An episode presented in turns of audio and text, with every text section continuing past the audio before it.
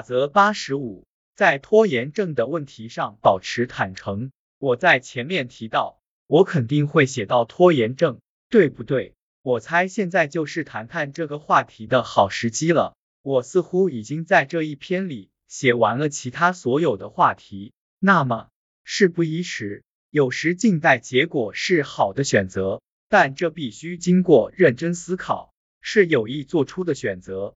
静待本身就是一个决定，静待通常带有时间限制，例如。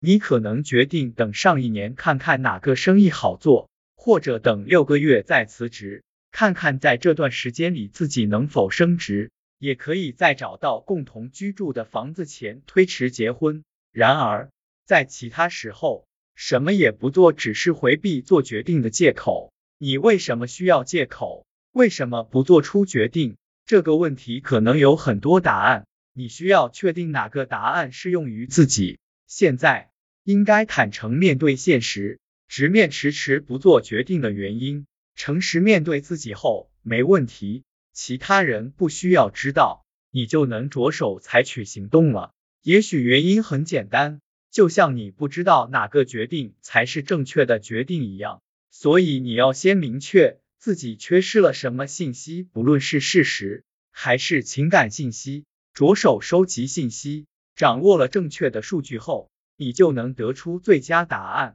但你也知道，有时我们不能确定什么是正确的决定，因为这个问题并不重要。就像不同版本的喝咖啡还是喝茶的问题，这种时候抛硬币决定就可以了。真的，我没开玩笑，抛硬币是个好策略，尤其是当一个决定包含强烈的情感因素时。硬币落地前。你就会知道自己希望是数字还是头像一面朝上了。让你得出答案的是瞬间的反应，而不是硬币。好了，你明知道该做什么，这不是问题，但却选择放弃，因为你觉得压力太大，或者只是痛恨改变。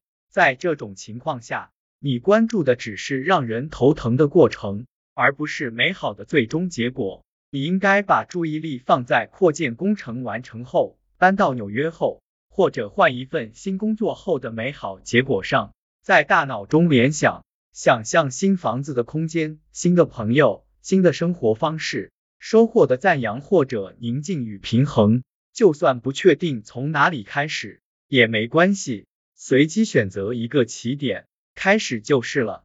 剩余要做的事减少的越快。痛苦的感觉就会越少。还记得前面那个找房子找了一五年的母亲吗？